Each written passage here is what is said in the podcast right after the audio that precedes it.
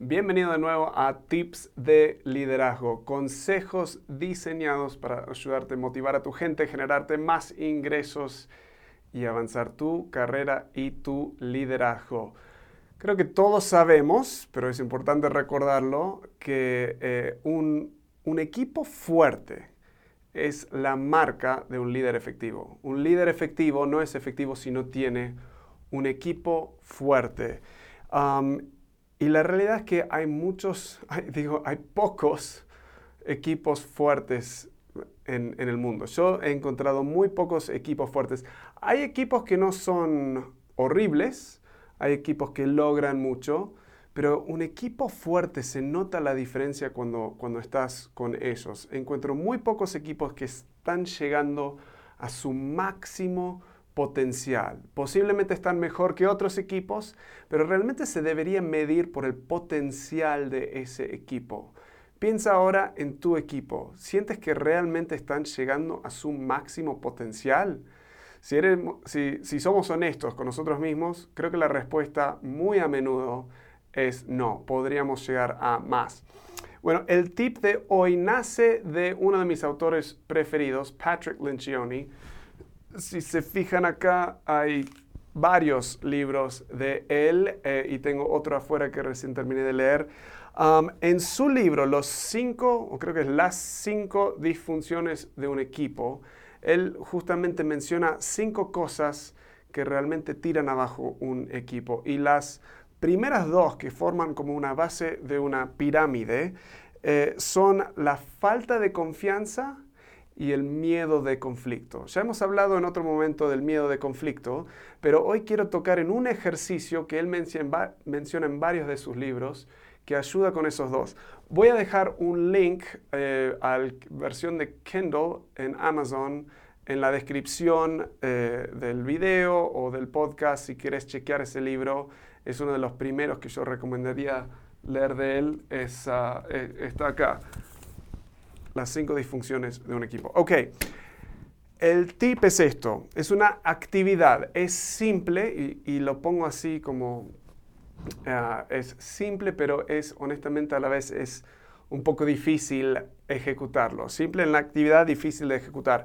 Es sentarte con tu equipo y compartir uno por uno las fortalezas y debilidades de cada miembro del equipo.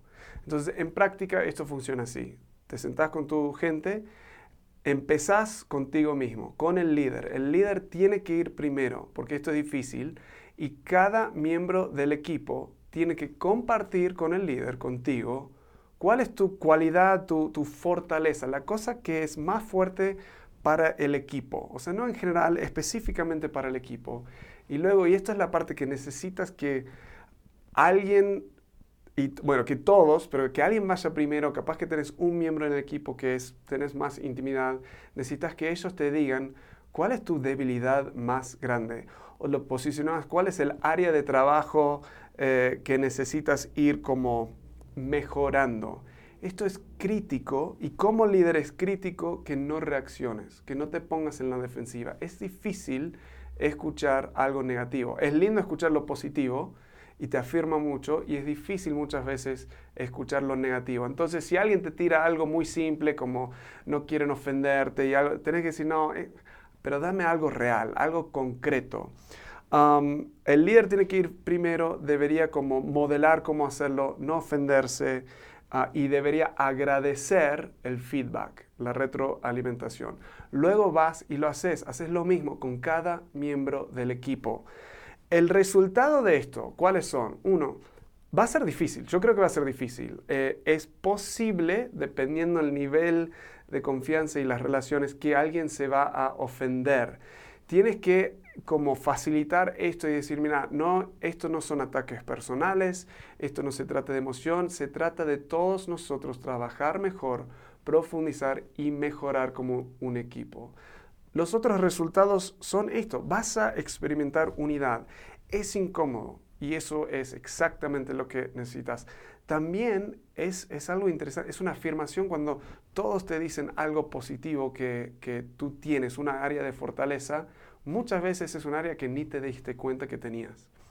Em, y vas a eliminar armonía superficial. Hablamos de esto en otro tip, la importancia de tener más conflicto en tus reuniones y eliminar armonía artificial que te pudre, pudre la organización. Tu gente va a crecer, se van a dar cuenta de cosas que nadie tuvo el coraje de decirles, van a empezar a crecer y con todo esto vas a tener un equipo mucho más efectivo. Así que te animo a probar esto. A mí me gusta, me gusta hacerlo cada trimestre, eh, esta actividad. Eh, nos toca acá en un líder diferente hacer esta actividad. Espero hacerlo la semana que viene de nuevo. Siempre es de mucho fruto eh, y de mucha bendición, si me permiten usar esa palabra. Ok, con eso los dejo. Espero que les vaya bien y me comentan en los comentarios, mándenme un email, lo que sea cómo les fue. Gracias por estar y nos vemos en la próxima.